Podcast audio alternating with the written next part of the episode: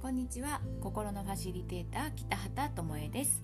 2021年12月3日。もう12月あっという間ですね。なんかもう3日も過ぎちゃいましたよ。なんかドキドキするわ。はい。では、えー、今日のお話、ー、行き詰まってうまくいかない時のうまくいくコツっていうお話をしますね。今朝ねメルマガで配信もしたんですけれどもこれを知ってると流れが良くなるのでブログでもシェアしようかなと思ってお話しさせていただきます。頑張ってやってきたことがどうもうまくいかない。そんな時はありませんか？行き詰まる時ってスピリチュアル的に言うとねそっちじゃないよ。間違ってるよ。って言われてる時なんですよ。で私は、えー、頑張ったら結構どうでもなるし自分でもねできると思ってるので何とかしようとするんですね。でこれはねスピリチュアル学んでてもやっちゃうんですよ。癖というかほなていうの本質っていう部分じゃないかなってちょっと思っているんですけどまあねそれを否定するわけじゃないんですけどね。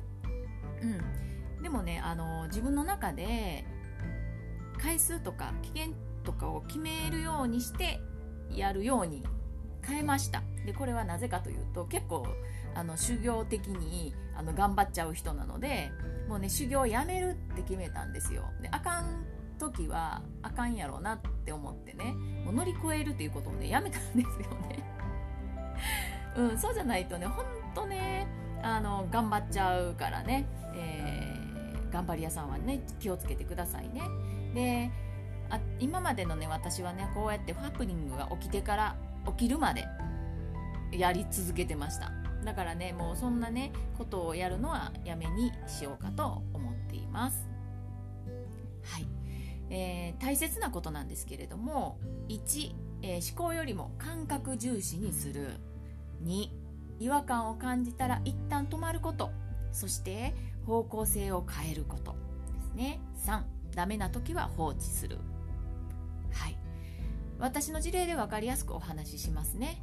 今回あのストーブ赤っていうねあの講座のサイトなんですけどストリートアカデミーっていうところにね登録をさせてもらったんですよ。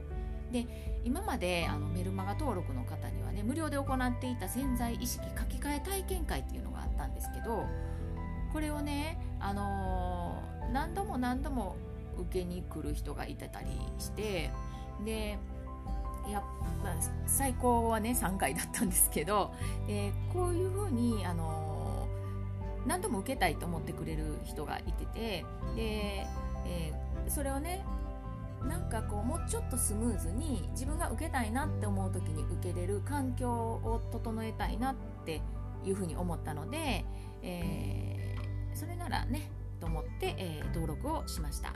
それがねもうきっかけでした。でもストアカってスピリチュアルがノーなんですよ。でカウンセリングとかコーチングもノーなんですね。で、えー、なんでって思うんですけどまあでもねこそれはそれでね良かったなってちょっと思っています。でまあいいんですけどでそれでねあのパートナーシップの講座は、えー、一発 OK だったんですね。で実はそのパートナーシップって、えー、伝えるっていうことだけではなくてえー価値観の違いとかいろんなことがあるのでそれをねあと2回に分けてお話ししようと講座にしようと思ってね第2弾第3弾ってあの決めてたんですよ。でねこれっていうのはね結構スピリチュアルを使ったパートナーシップ改善なので、えー、ちょっとね表現力をね駆使して頑張ってたんですけども講座登録するのにね2回落ちたんですよ。でもねなんかねこう自分で一生懸命考えながらあれなんかこれ違うやつやなってなんかこれ違うぞって思ったんですよ。でこれも感覚なんですけど、えー、2回目にね、えー、再提出した時にこれあかんかったやめとこって思ったんですよ。だってめっちゃ考えたんですよ。結構時間使って。でやっぱりねなんかね案の定ダメだったんですよ。やめました。でね、えー、なんかね3つと思ってたけどいやもうこれ何やら一つでいいんじゃないかなっていう風にね感覚として思いました。だからもういいやパートナーシップ1個と思って一つにしよう。ですっ飛ばしてね潜在意識の講座を作りました。本当はこれね11月中に作りたかったんですよ。でも押し押しになっちゃってそうやってねあのスムーズにいかなかったからまあいいやと思って。でもねこれ潜在意識のね講座っていうのも一発 OK だったんですよ。ということで今ね現在あの2つの講座をねアップしております。で必要な時は必要必要な人はね必要な時にご利用ください。あのいつでもあの日程アップしてますのでその日程だったらお引き受けできますから、えー、ぜひぜひお願いしますね。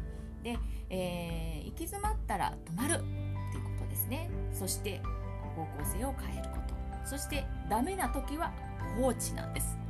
ね。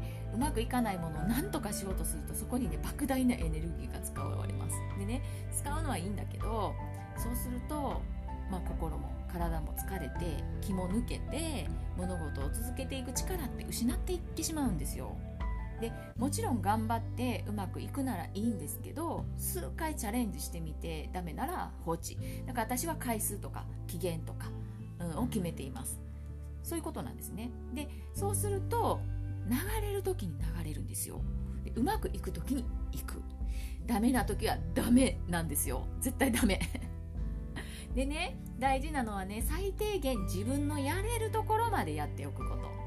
そうしてあとは天に任せる、はい、やれるところまでやっておくこと。これが大事ですよ、でそのね待っている間は楽しいことをしててもいいし美味しいものを食べに行ってもいいし、えー、違うことをね先にしててもいいんですよ。